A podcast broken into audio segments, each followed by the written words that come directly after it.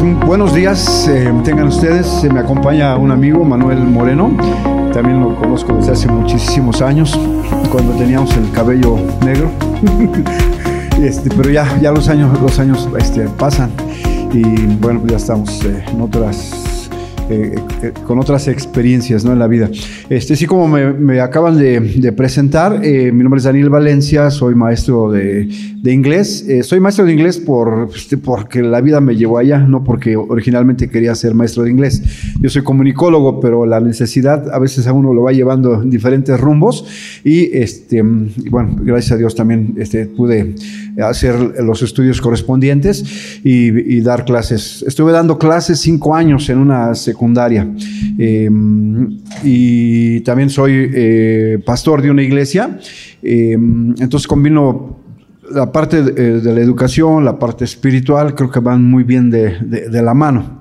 Y yo me acuerdo cuando era, cuando era más joven, eh, hace que sé, unos 30 años, ya estoy viejo, hace unos 30 años, em, cuando un papá quería inscribir a su hijo en un colegio, em, era muy común que si le decían, bueno, pero aquí somos un colegio religioso, somos un, o así se decía, ¿no? No debe ser religioso la palabra eh, correcta, pero donde se dan valores. Y a veces le decían, bueno, por aquí se lee la Biblia, o aquí se, ora, se, se, ora a Dios, pues, o, lo que llamaban devocionales. Aquí hay este, pequeñas cápsulas que se les da a los niños entre semana, pues para repasar temas de la Biblia. Y cuando los papás, cuando los papás escuchaban esa parte de, ah, son religiosos, son cosas espirituales, decían, no, no, no, yo no quiero nada con mi hijo en ese colegio. Y se iban a buscar otros colegios. Han cambiado las cosas tanto, fíjense nada más hasta dónde hemos llegado, que ahora los padres de familia, cuando uno va a un colegio y le explican, sí, quién inscribir a su hijo aquí, hemos escuchado referencias y que buen colegio y todo eso, qué bueno que, que, este, mm, eh, que se ve bonito y todo eso. Y le dicen, pero aquí, aquí, y les dicen lo mismo, pero aquí hacemos esto, abrimos la Biblia, hablamos con Dios, etcétera, etcétera. Y los padres ahora han cambiado tanto que ahora los papás dicen, sí, por favor, hagan algo, algo, hagan exorcismo, algo, pero hagan algo con mi hijo, de la desesperación que, hay este de, la educación con nuestros hijos. Eh, y lo que antes era eh, prohibido, entre comillas, ahora es como que lo que la gente está buscando. La gente ya no solamente está procurando que le enseñen a sumar, a restar, a dividir, a multiplicar. O sea, ya no está buscando solamente esa parte, está la familia urgida de que sus hijos estén recibiendo. ¿Por qué? Y esto no, no es en contra de ninguno de ustedes, pero una vez llegó una señora al, al, colegio y en la esquina del colegio estaba un letrero que decía, aquí no espere a que eduquemos a sus hijos, pues los hijos deben llegar educados. O sea, no espere que la escuela eduque a sus hijos. Eh, yo creo que tampoco hay que llegar a un extremo. Yo creo que es una combinación. Pero yo creo que la educación nos corresponde a nosotros como padres. Ese es así, así de sencillo. O sea, la educación es de nosotros los padres. La escuela es un auxiliar, es una ayuda. Pero nosotros que creemos en Dios, que creemos en la Biblia, en la Biblia queda bien claro y bien establecido que la educación es para este, de los padres a los hijos. Hay una parte en el quinto libro de la Biblia, los que conocen la Biblia, em, los primeros cinco libros de la Biblia se conocen como el Pentateuco. Génesis, Éxodo, Levítico, Números y Deuteronomio. El quinto libro de la Biblia, en el capítulo 6, hay un versículo que dice, y estas palabras que yo te mando hoy estarán primero en tu corazón y las repetirás a tus hijos. Entonces, para poder educar a un hijo, primero tiene que haber algo aquí, en el corazón. Una vez Jesucristo decía, de la abundancia del corazón, habla la boca. Entonces, lo que hay aquí en tu corazón es lo que tú vas a enseñarle a tus hijos. ¿Qué les vas a enseñar? Hay muchos hijos que dicen groserías. Entonces, ¿a dónde aprendiste? ¿En qué colegio estás? Pues no, en la casa, en la casa aprendí a decir malas groserías a odiar, a tomar venganza. O sea, hay muchas cosas que se aprenden desde, desde el hogar y simplemente los hijos pues, lo empiezan a replicar, ¿no? Pero em, Todavía estamos sin señal. Este. Mm. Eh, pues eh, eh, yo, quisiera en esta mañana tener esta mm, plática con ustedes y enfocarlo al final un poquito acerca de la comunicación y mm, este, la relación entre la, pareja. creo que a, lo largo de los años uno, uno va acumulando experiencias. Este, esta semana mi esposa, ella sigue dando clases aparte este, pues tiene este, su, propio sistema de educación, em, de certificaciones de, inglés, y, mm, pero da clases también en un colegio, secundaria. Y esta semana mi esposa llegó, ayer o antier llegó, y como a veces no tenemos mucho tiempo de platicar, pero en un ratito que tuvimos en la, a la hora de la comida, em, me dice, ¿qué crees que me pasó en el colegio? Secundaria.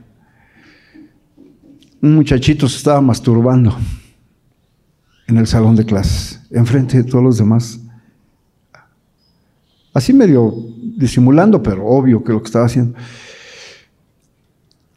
Y como ese tipo de cosas, este, me cuenta de, de lo que está pasando en las aulas, de lo que está pasando en los colegios.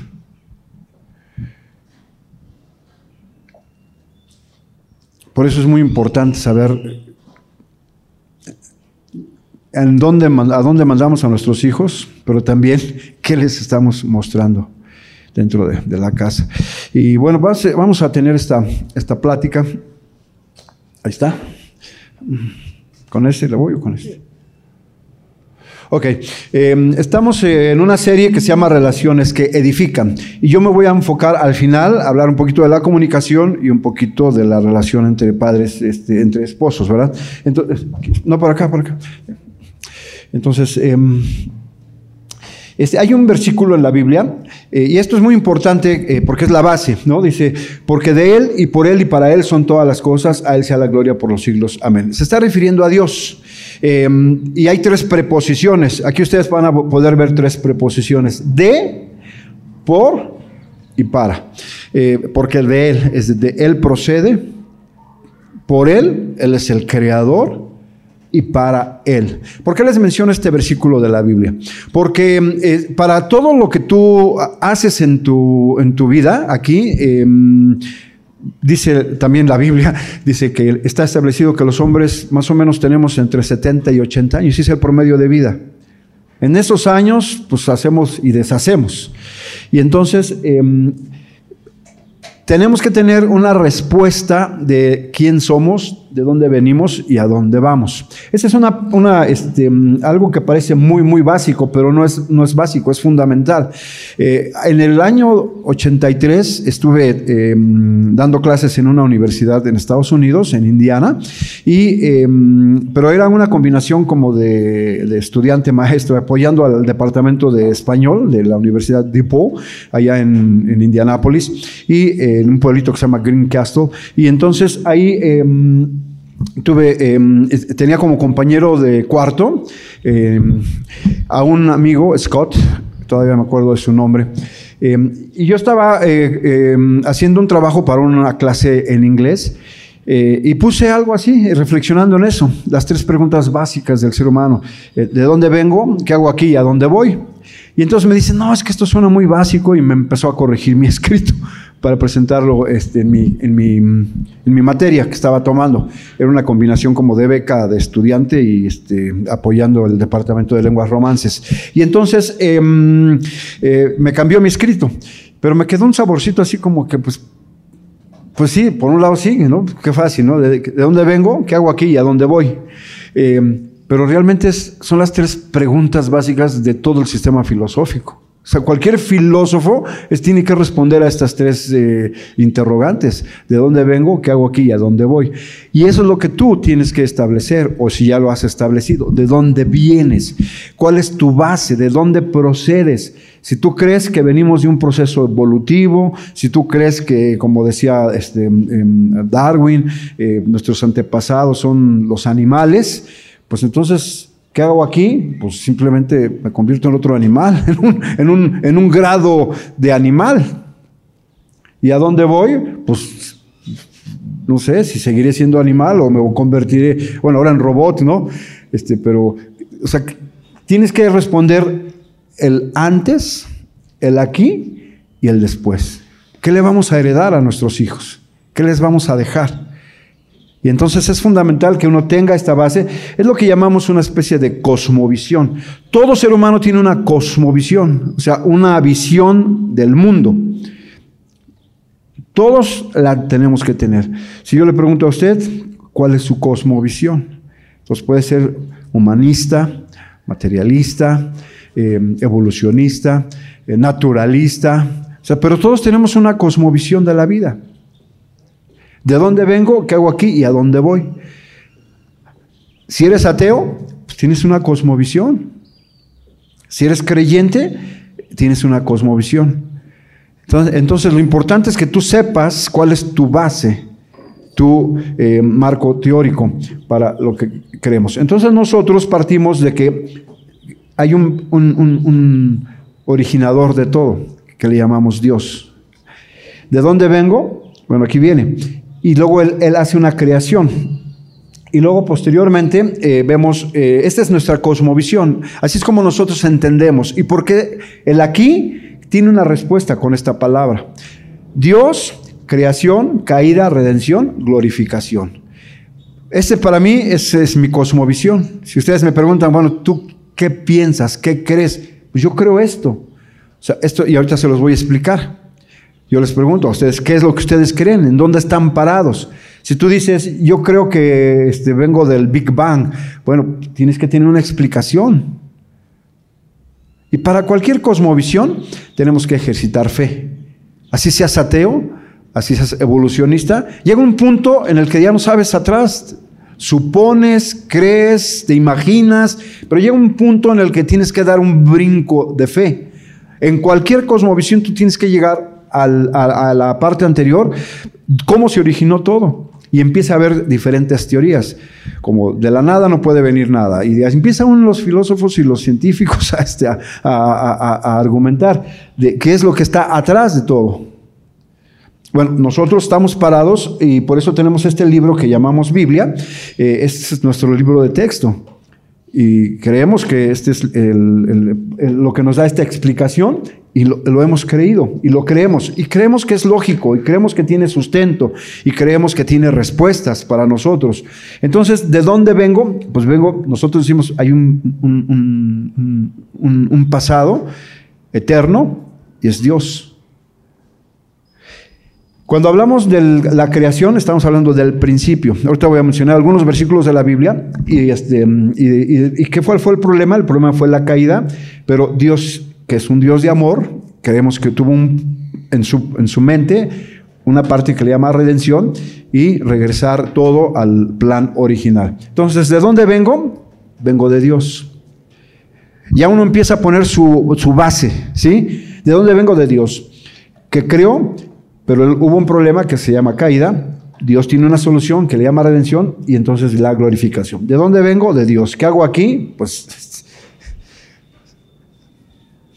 O sea, disculpen si me expreso con palabras muy, este, no vulgares, pero muy simples o muy, este, muy rudas.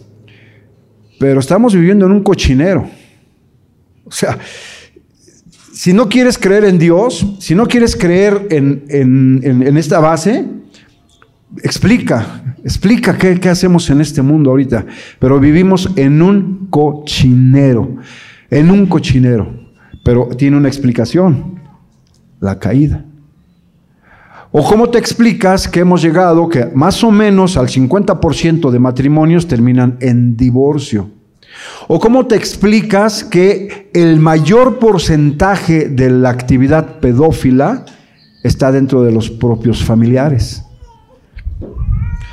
Tú examina cualquier asunto de, pedofilia y te vas a dar cuenta que es el tío, que es el, vecino, siempre está en, en, la red de contactos, los seres que Estamos viviendo, hermanos, en un cochinero, este, amigos, perdón, en un cochinero.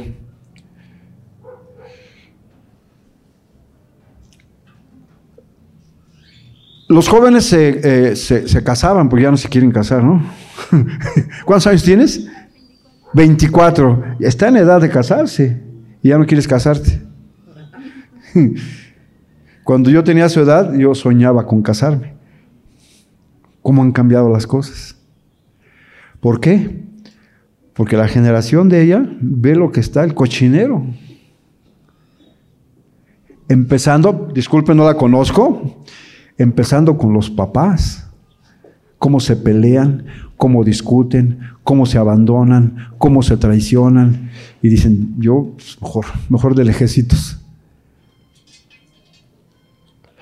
Entonces, esta cosmovisión sí tiene una explicación, tiene una explicación bastante lógica, bastante realista, pero también es con, con esperanza. Hay esperanza para nuestras relaciones. Y entonces, ¿de dónde vengo? Bueno, nosotros decimos, en el principio creó Dios. Y aquí puse unos versículos, si no están familiarizados con la Biblia, no se preocupen porque la mayoría de estos versículos que voy a hablar ahorita son en el primer libro de la Biblia, o sea, las primeras páginas. Hay un libro que se llama Génesis y entonces al principio lo primero que dice la Biblia es Génesis 1.1 y dice, en el principio creó Dios los cielos y la tierra en el principio. Entonces, el principio no es la eternidad, el principio es la creación, cuando la, creación. Y aquí es donde el ser humano se queda, se queda este, con un signo de interrogación, porque ese es precisamente lo que todo el mundo está ahí, estamos peleados. Aquí la creación, antes de la creación, ¿qué viene? Y entonces por eso hay tantas explicaciones. El Big Bang, la evolución, el origen de la materia, el, famoso eslogan que nos enseñaron, eh, la materia no tiene, este, no se crea ni se destruye, solo se transforma. Pero luego vienen otros y te demuestran otra cosa. Y, o sea, es, es, es ahí una combinación de pensamientos. Y es lo yo les digo, aquí uno tiene que dar un salto de fe. ¿Qué crees? Porque llega un momento en que es por fe, ya no hay de otra manera. O sea, tener fe no es malo. El ateo tiene que tener fe para negar que no existe Dios. Porque el propio ateo a veces se puede contradecir. Está utilizando un absoluto. Un ateo dice, no hay Dios, y está utilizando un absoluto. Y si es ateo, pues tiene que tener otra postura y tiene que entrar en un, eh, tiene que moverse en un mundo relativo. Pero para afirmar que no hay Dios, ya estás usando un absoluto. Y entonces em, eh, eh, ya tenemos la base. La creación es el, el, inicio para nosotros, no para Dios. O sea, yo, todo empieza en la eternidad, o no empieza, más bien no tiene inicio. Está en la eternidad, es Dios. En un momento, para nosotros que nos estamos eh, moviendo en tiempo y espacio, dice, en el principio creó Dios los cielos y la tierra. Ahora, hay otro, en ese mismo capítulo, en el primer libro de la Biblia, en el versículo 31, cuando Dios crea el cielo y la tierra, dice, y en el principio creó Dios los cielos y la tierra. Y cuando llega al, al versículo 31, al final del capítulo 1, dice, y vio Dios todo lo que había hecho y aquí que era bueno y todavía le agrega en gran manera. Esto es, el inicio. Dios crea los cielos y la tierra y todo lo que hay en el cielo y la tierra. ¿Qué hay en el cielo? Ahorita estamos viendo. Esto deberían cobrar. ¿Cobran por el desayuno o lo dan gratis? Se cobra. No, no, pero, eh, eh, ¿pagaron por el desayuno o se los dan gratis? Se los dan gratis. es que deberían cobrarles. Mira nada más. Ya me imagino en la tarde el sol dándole. Y cuando tiene, nieve, ya me lo imagino así como a las 6, 7 de la noche, anaranjadito.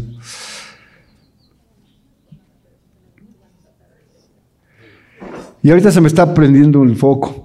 Estamos organizando una, este, este, eh, eh, un desayuno o cena para matrimonios de mi grupo, del, donde yo estoy. Y ya. Y aparte, si los dan gratis, pues. ah, sí. Bueno, pero ¿cuánto? ¿Cuánto? No, pues debería ser 140. ¿Con esa vista? La pura vista ya lo pago. La es broma, disculpen. Entonces, em, ¿de dónde vengo?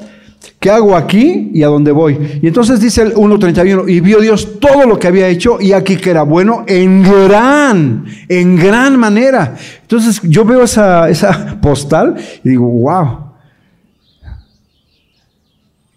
Y luego yo veo el cuerpo humano y digo, wow. O sea, Dios nos dio dos ojos. No es casualidad. Dos pies dos manos, cinco sentidos. Y precisamente un argumento muy fuerte para, para, los que dicen, ¿existe o no existe Dios? Un argumento muy fuerte es, Dios nos creó también a base de sistemas. O sea, no nada más es la suma de, de, individual, de, son sistemas. Y eso ya se va complicando lo, lo que existe, darle una explicación. O sea, ¿cómo, le agrego tiempo, azar, más casualidad? Y ¡prum! surge el ser humano.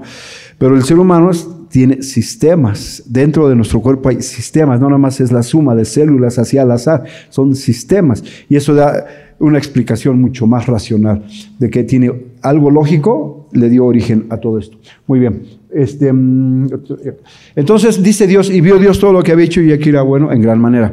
Y algo de lo que Dios creó, algo de lo que Dios creó fue la familia. Dice, en el principio creó los cielos y la tierra. Y luego dice, y todo lo que hizo fue bueno en gran manera. Y parte de lo que creó Dios es la familia. Por eso en parte de la creación le dice Dios al hombre, le dice, por tanto dejará el hombre a su padre y a su madre y se unirá a su mujer y los dos serán una sola carne. Entonces Dios crea la familia. No es un invento humano.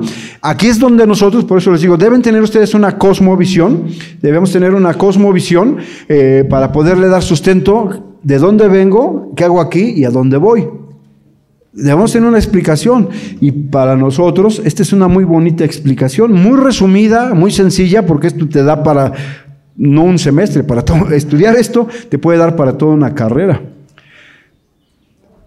Pero ahorita estamos tratando de resumirlo. Entonces, Dios nos crea, este, crea la familia, la institución.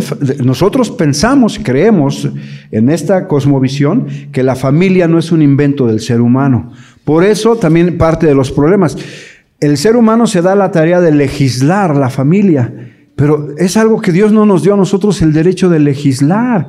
Ahora el hombre se dice, ¿se pueden casar hombre con hombres? ¿Se puede casar mujer con mujer? Dos del mismo sexo pueden adoptar a una niña, a un niño. Em, eh, la familia, eh, Dios la crea y Él ya legisló cómo debe funcionar la familia. Por tanto, dejará el hombre a su padre, el hombre, y se unirá a su mujer. Y luego si uno sigue leyendo en esas páginas de la Biblia, incluso hasta nos dice, si a ti te va muy mal en tu matrimonio, ¿a quién le está yendo mal en su matrimonio? Levante la mano. No les dé pena.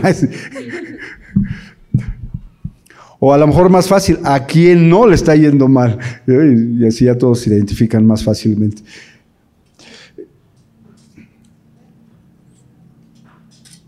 Para los que les está yendo mal en el matrimonio, les tengo buenas noticias. Porque aún eso también ya legisló Dios. Dice, y te unirás a tu mujer, y luego uno lee la, Biblia y dice, y estarán unidos hasta... Ya nada más, aguántese 20 años más. ya, si no te está yendo bien en tu matrimonio, espérate, pues ya en 15 años a lo mejor ya, o en 10 o en 5. Porque eso forma parte de la de la caída, como vamos a ver ahorita. Entonces Dios, una de sus instituciones es la, la, familia. Pero ¿qué pasa cuando Dios le da una orden al ser humano? Le dice, mira, todo lo he creado, lo he creado para ti, para que lo disfrutes, y es bueno, y es bueno en gran manera. Y eso incluye a la familia. Pero ¿qué pasa cuando el hombre le dice, Dios, Dios le dice al hombre, te estoy dando nada más una orden, te estoy dando una indicación. Si tú la desafías, vas a experimentar lo que es estar lejos de mí. Ese día morirás. Y es lo que nosotros conocemos como la caída. la entrada de lo que llamamos eh, en, en términos religiosos el pecado.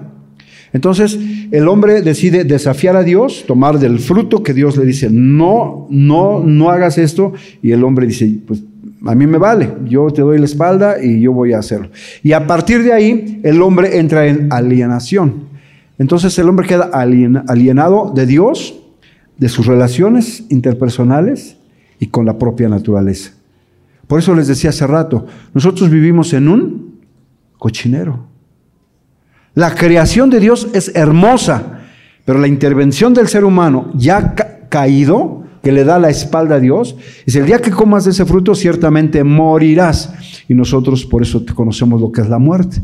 Dios no quería que el hombre experimentara la muerte. Eh, no sé cuántos conocen, vieron la película Amores Perros. Para mí, esa película debió haber ganado el Oscar de la película extranjera ese año. Para mí, mi humilde opinión. Es muy, muy, muy, muy cruda la película, muy cruda, pero muy buena precisamente por lo que quiere transmitir, es el, deterioro, el deterioro de las relaciones humanas.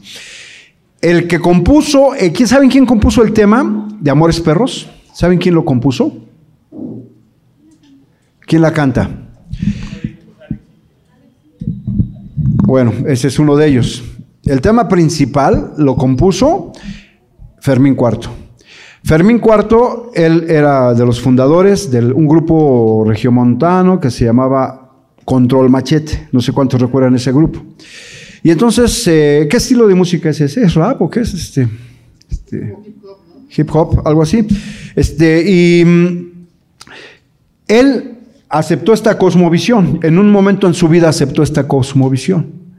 Y cuando él acepta esta cosmovisión, lo que llamamos ser cristiano, por otra manera de identificarnos así, cuando él aceptó esta cosmovisión, entendió que había pecado, que había caído, y entonces eh, acepta a Jesucristo como su Salvador, eh, ahorita les voy a tratar de explicar todo eso, y entonces su mentalidad cambia. Y en él, él compuso el tema de amores perros. Y me dijo, una vez lo entrevisté y me dijo, Daniel, la primera canción, recién yo adopté esta cosmovisión, recién yo fui cristiano, la primera canción que compuse fue la de Amores Perros. Y si ustedes escuchan el tema de Amores Perros, hay una partecita que dice, ¿qué pasaría si nunca muero y no tengo la oportunidad de nacer de nuevo? con su estilo. ¿Qué pasaría si nunca muero y no tengo la oportunidad de nacer de nuevo?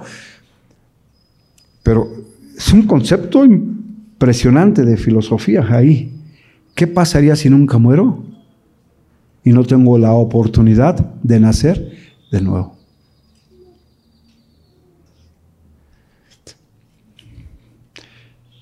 El domingo estaba dando una conferencia en la iglesia donde yo asisto y les decía precisamente que Dios le puso ya límite al hombre. Una vez que cayó, porque la idea es que el hombre no experimentara la muerte, que no envejeciéramos. ¿Cómo es eso? Pues también es un, paso de fe. ¿Quién sabe cómo fue? Iba a ser eso. Cuando el hombre le da la espalda a Dios y cae, el cuerpo envejece. Y Dios le pone al principio 120 años de límite. Y luego le pone 70, 80 años, que es el promedio actual de, vida. ¿sí? Todo eso fue dado miles y miles de años atrás, sin embargo sigue vigente y Dios nos puso un límite. Y pensé en la canción de Fermín IV, ¿qué pasaría si nunca muero y no tengo la oportunidad de nacer de nuevo? En un mundo caído, gracias a Dios que nos puso ese límite, porque con tanta maldad que tenemos en el corazón, si, con 70 años hago tantas porquerías, si tú viviera mil años, ¿imaginan? Un Hitler, imagínense un Hitler que no muriera y con esa mentalidad tan horrible de, egoísmo, de, soberbia que tenía, que tenía Hitler de, la, de su raza y de poder. Este, si, en, un, ¿Cuánto duró la guerra mundial? La segunda, hay historiadores, ¿cuánto duró la segunda guerra mundial? ¿Cuántos son? Ocho, seis años, seis años. Si en seis años mató a seis millones de judíos, ¿se imaginan si él viviera mil años? Con esos planes maquiavélicos. Entonces, creemos en un origen de todo, Dios. ¿De dónde vengo? De Dios. Si tú dices, yo vengo de la nada, pues entonces, ¿cómo explicas la materia? o sea, dependiendo cuál es tu, tu, cosmovisión, le vas a ir encontrando las respuestas. Creemos que Dios lo creó todo, lo creó bueno, incluyendo a la familia, pero el hombre le da la espalda a Dios. ¿Y qué hago aquí? Pues viviendo las consecuencias de la caída. Entonces yo he quedado distanciado de Dios, distanciado de la mujer, distanciado de, mis relaciones personales, interpersonales y con la misma naturaleza. La naturaleza la usamos también para nuestro beneficio egoísta. O sea, dice Dios, mira qué preciosos árboles y todo. Y el hombre, ah, sí, pero mejor vamos a sembrar marihuana, mejor vamos a la coca, mejor no sé qué. Este, o sea, eh, Dios nos da unas playas hermosas, ah, pues que vengan los Spring Breakers, ¿no? que hagan un desgarriate. Y este, todo lo que el hombre va tocando, lo va, lo va afectando con lo que tiene en su corazón. Y esto incluye el matrimonio. Ya, ya, voy, ya me voy este, enfocando al, al tema. Y esto incluye el matrimonio.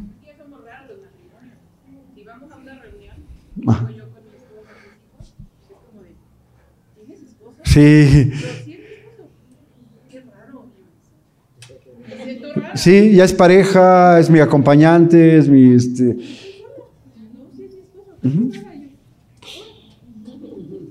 Sí. Em, hace unos años estaba yo haciendo un trabajo de edición de unos programas de televisión en Uruguay.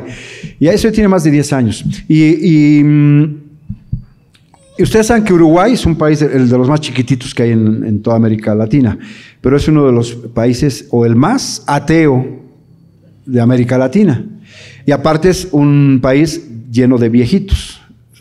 Y estaba en el estudio de grabación editando y los, los, jóvenes que me estaban apoyando de la compañía que habíamos contratado para hacer el trabajo, pues eran jóvenes de veintitantos años, que tenían bebés pero para ellos ya no existe la, palabra matrimonio. O sea, era su, compañera, su amiga, y tenían hijos, pero ya no es la idea del matrimonio.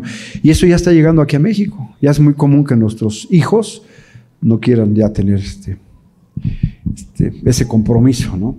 Entonces, ¿ha quedado afectada esta institución? Claro que sí, la hemos tocado, porque todo lo que el hombre toca em, este, queda afectado. Estamos, creo que aquí. Entonces, eh, incluye este, a la familia. El hombre este, ha quedado distanciado y perjudica todo, todo lo que toca. ¿Qué podemos ir aprendiendo de, esta parte? El hombre sí está mal, el hombre sí está este, en pecado, el hombre sí está este, socialmente, póngale otros términos para que suenen diferente, pero, el hombre, pero hay algo mal y sabemos que algo mal está en el ser humano y en la familia. Eh, para, mí es, es, bien bonito pensar cómo Dios hace las cosas y cómo el hombre hace las cosas, la diferencia. Fíjense bien, cuando ustedes, ¿quiénes están casados legalmente? A ver, levanten la mano los que están casados legalmente. Ok.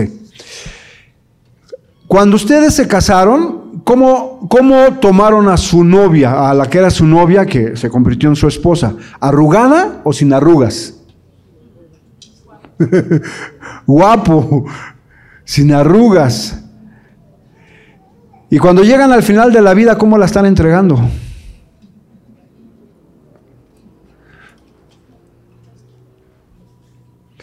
Hay muchas mujeres que tienen arrugas o canas que no son por la edad nada más, sino por las preocupaciones que a veces los hombres les hemos puesto. ¿Dónde andas? ¿De dónde vienes? ¿Y por qué hueles a perfume? Y que no sé qué. Y, y, las, y ahora al revés hombres y mujeres, con la liberación ya, es, ya no es hombre y mujer, sino ya es parejo.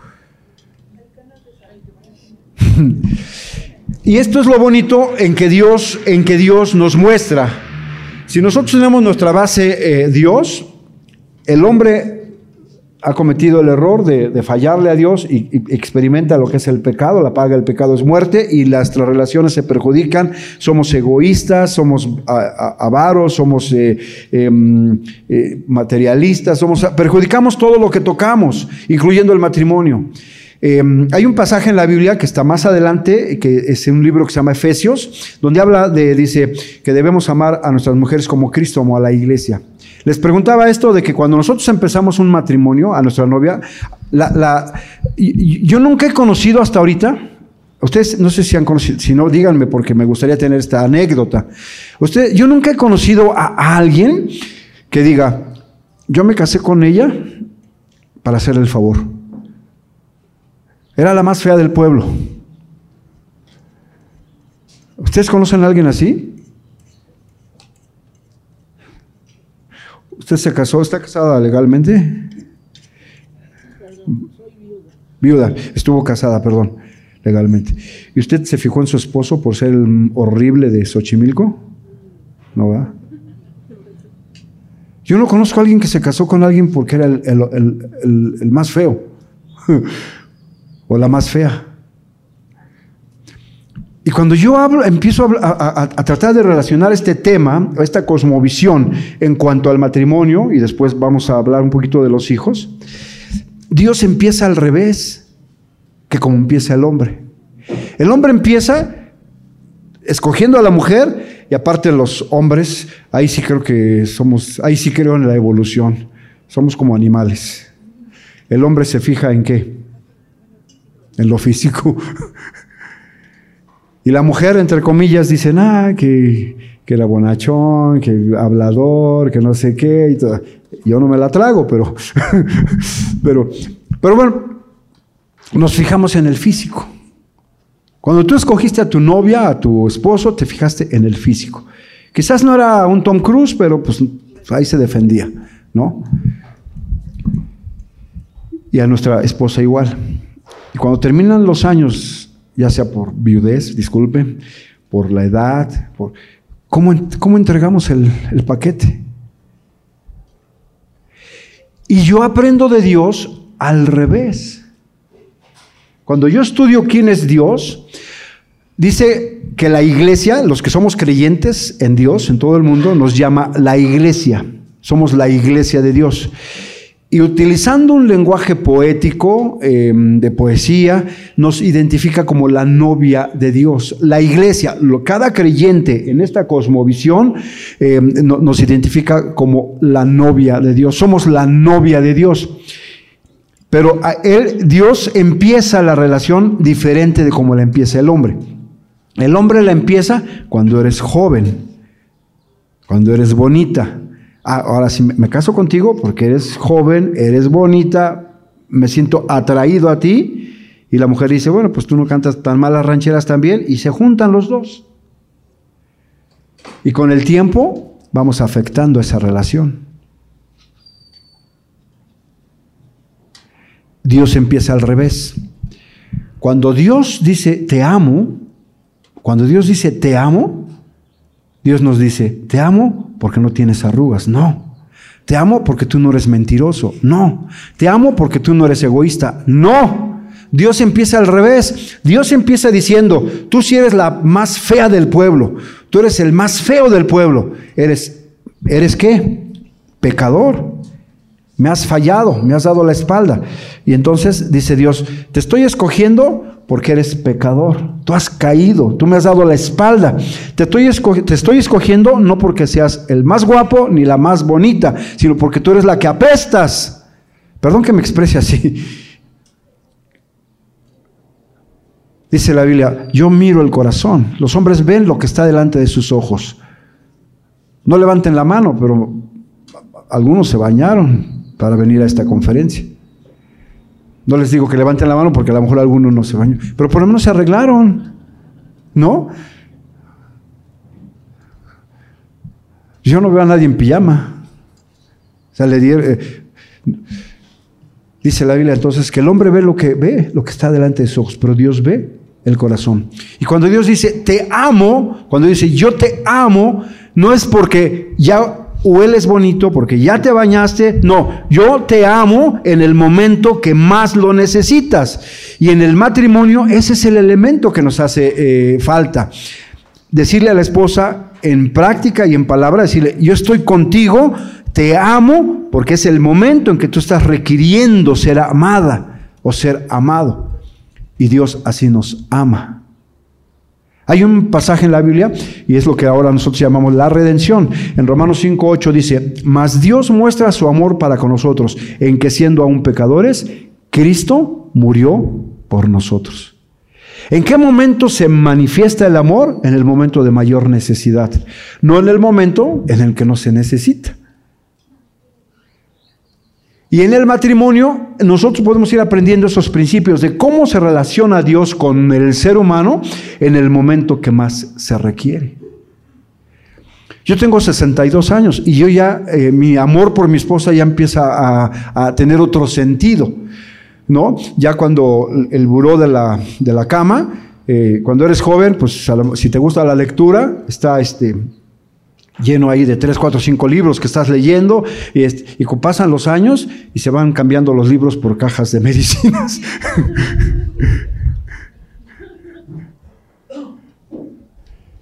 y si antes vamos al cine, pues ahora vamos a la cita del doctor y va cambiando la vida, va cambiando la vida.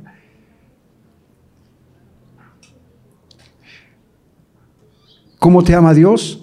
En tu momento de mayor necesidad cuando eres más vulnerable, cuando, cuando lo necesitas más. Mas Dios muestra su amor para con nosotros, en que siendo aún pecadores, Cristo murió por nosotros. Se calcula, y este, yo creo que ya está conservadora la, yo creo que ya está conservadora la, estadística, que el, el divorcio, el, que más del 50% de los seres humanos y de los matrimonios, o aunque no estén casados, eh, caen en infidelidad, de una o de otra manera. Dentro y fuera de las iglesias.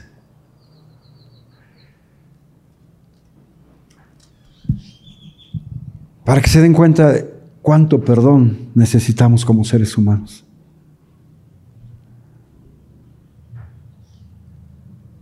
Porque aún la infidelidad es un tema que la Biblia invita a reconciliar, a perdonar.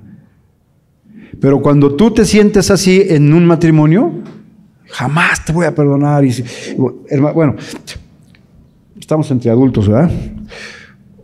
Una mujer le decía a su esposo, el día que tú me engañes, te corto esa parte.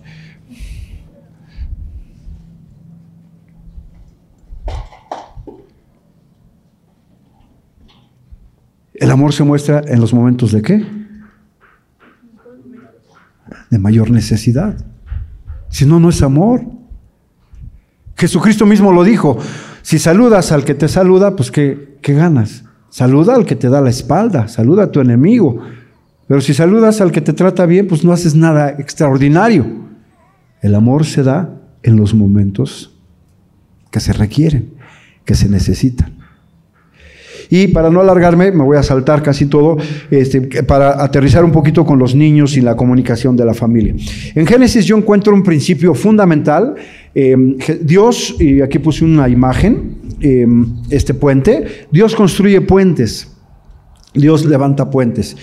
Cuando el hombre le da la espalda a Dios, eh, ustedes recuerdan el tema de la creación, eh, dice la Biblia que Dios vino, acostumbraba a venir y platicar con, Adán y Eva, platicar con, los hombres, y él platicaba con Adán y Eva, pero esa vez que el hombre cayó eh, en pecado, desobedeció a Dios, le dio la espalda a Dios, viene Dios, él ya sabía que el hombre le había dado la espalda, él ya sabía que el hombre, el ser humano, había desobedecido, Dios ya sabía que el hombre había fallado.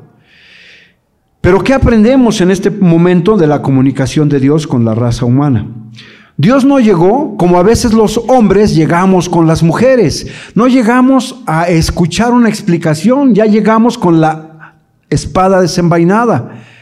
¿Y qué hiciste con el dinero? Pues como que no hay para comer si te dejé para la comida. Y la mujer, ¿y tú qué hiciste con tu horario? Que te dije que llegaras a las 8 y llegas a las 10. Y empieza, y, y entonces ya no es con preguntas, sino más bien ataque. Tú vienes de haber no sé quién, y tú vienes de hacer no sé qué cosa, y tú vienes. Y entonces empezamos a atacar, empezamos a pelear. Dios sabía que el hombre había fallado. Dios sabía que el hombre merecía la muerte. Dios sabía que el hombre estaba ya alienado de él. Él sabía que ya no había en ese momento algo que los uniera porque el pecado los había separado.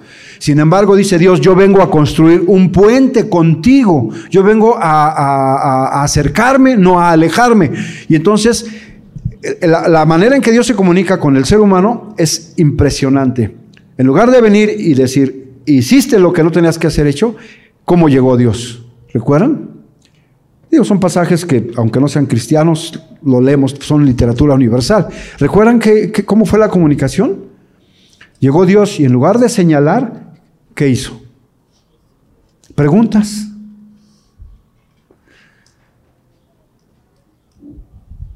¿Dónde estás? ¿Dios sabía dónde estaban? ¿Y por qué dice dónde estás? Que soltara la sopa. que ellos solitos soltaran la sopa. ¿Dónde estás? ¿Qué contestaron? Tuvimos miedo porque estamos desnudos y no sé qué. ¿Quién te enseñó que estabas desnudo? en lugar de, de, sí, tienes que sentirte cucaracha porque lo que hiciste no es para menos. Llega Dios y a través de preguntas, ¿qué has hecho? ¿Dónde estás? Y ese principio es muy importante también para nosotros en el matrimonio. En lugar de estar siempre con la espada. ¿Saben los que son mujeres? Bueno, eso me lo dice mi esposa. Me dice, es que me gustaría que me... Eh, esa pregunta que puede valer oro en, en un día cualquiera. ¿Cómo? Aunque ya sé lo que hizo, o lo que no ha hecho. Y yo vengo con las ganas de decir, te dije. Una pregunta que las mujeres anhelan es, ¿cómo te sientes? ¿Cómo te Ya se sueltan a llorar. y hay que darles esa oportunidad. ¿Cómo te sientes? Y Dios, a través de preguntas, se empezó a comunicar con el hombre sabiendo la realidad, sabiendo la situación, empieza a construir puentes. De tal manera que Dios también espera de nosotros una respuesta. Y lo mismo podemos nosotros aplicar con los hijos. Sabemos que eh, empezaron a, que, tuvieron ya relaciones sexuales eh, este, antes de casarse o de tener novias, o sabemos que ya están usando la marihuana o ya fueron más adelante con, con otras sustancias, y sabemos que anda algo mal con los hijos. Entonces, en lugar de decir, y ahora ya de la escuela tienes tres minutos para llegar a la casa y el teléfono dámelo y, eh, empezamos a... Usemos esos mismos principios. ¿Qué te pasa, hijo? ¿Cómo te sientes? ¿Por qué te veo tan callado?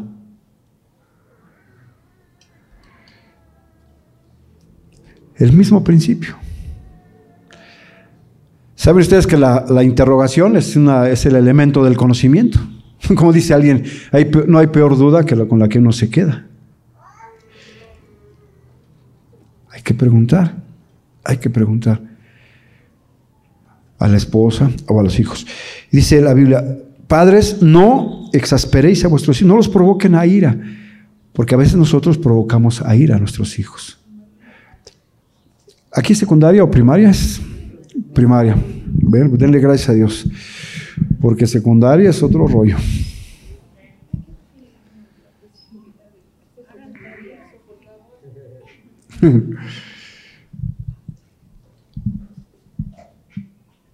Sabemos en qué están metidos nuestros hijos. No sabemos.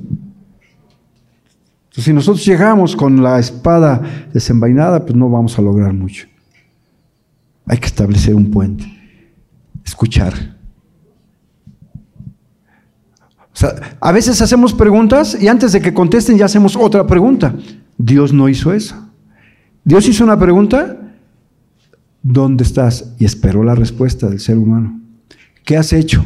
Y esperó la respuesta. él ya sabía las respuestas también, pero se esperó a escuchar. Que el hombre fuera soltando. Y creo que eso podemos hacer nosotros en el matrimonio, en la relación con nuestros hijos y en la relación con todos los seres humanos. Darnos esa oportunidad, que aunque nosotros ya sabemos, dar la oportunidad, que Él vaya. Porque a lo mejor en esas confesiones él mismo se va haciendo una catarsis, se va haciendo algo y llega él mismo a poner soluciones, el, acusado, ¿no? Pero como el hombre eh, somos generalmente piedras duras, pues Dios dijo, no, yo sé que tú no, ni con, ni con canicas lo vas a entender, entonces te lo voy a poner más sencillo, ¿no? Ah, perdón. Y dice, el puente mío se llama Jesucristo. Por eso les decía Romanos 5, 8, más 10 muestros amor para con nosotros en que siendo aún pecadores, Cristo murió por nosotros. Y ahora tenemos una esperanza, una reconciliación con Dios. Por eso dice la Biblia que al que a mí viene, no lo echo fuera. Y empieza todo un proceso de regeneración. Esto que se perdió tiene que ser reprogramado. Y Dios empieza un proceso de reprogramación. Y al final, pues darnos la oportunidad de tener otra vez esa relación que estaba en la creación. Poder ir al cielo. Vamos al cielo no porque somos buenos. ¿Usted se siente buena? ¿Eh? Vamos a ponerle una velita. Dice la Biblia, por cuanto todos pecaron, estamos separados de la gloria de Dios. Delante de Dios, delante de Dios, no existe una sola persona buena. Delante de Dios. Por eso nos mandó ese puente que se llama Jesucristo. Yo sé que esta es una conferencia escolar, pero me gustaría, como les dije, mi cosmovisión empieza aquí, en Dios, y pues todo lo tratamos de consultar y entregar a Dios. Yo quisiera que termináramos esta charla eh, con una palabra de oración. Que tú ahí donde estás, si puedes interrumpir un poquitito tu, tu desayuno. Dios está aquí, Dios te escucha. Yo quisiera que tú hables con Dios. Dile, Dios, me, me, preocupa esto. O quieres confesarle algo a Dios, dile, perdóname.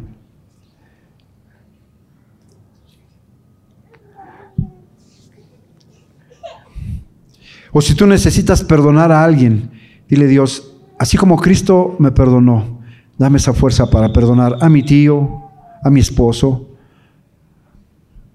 a mi papá.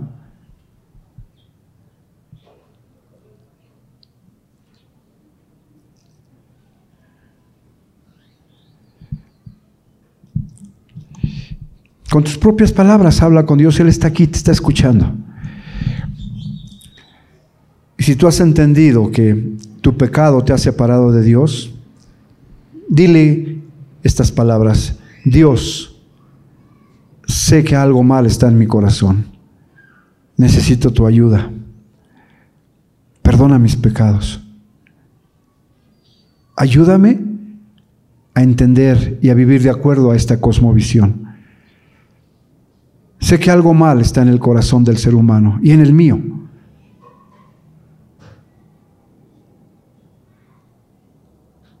Pero creo que ese puente que has extendido para comunicarte nuevamente con nosotros por medio de tu Hijo Jesucristo.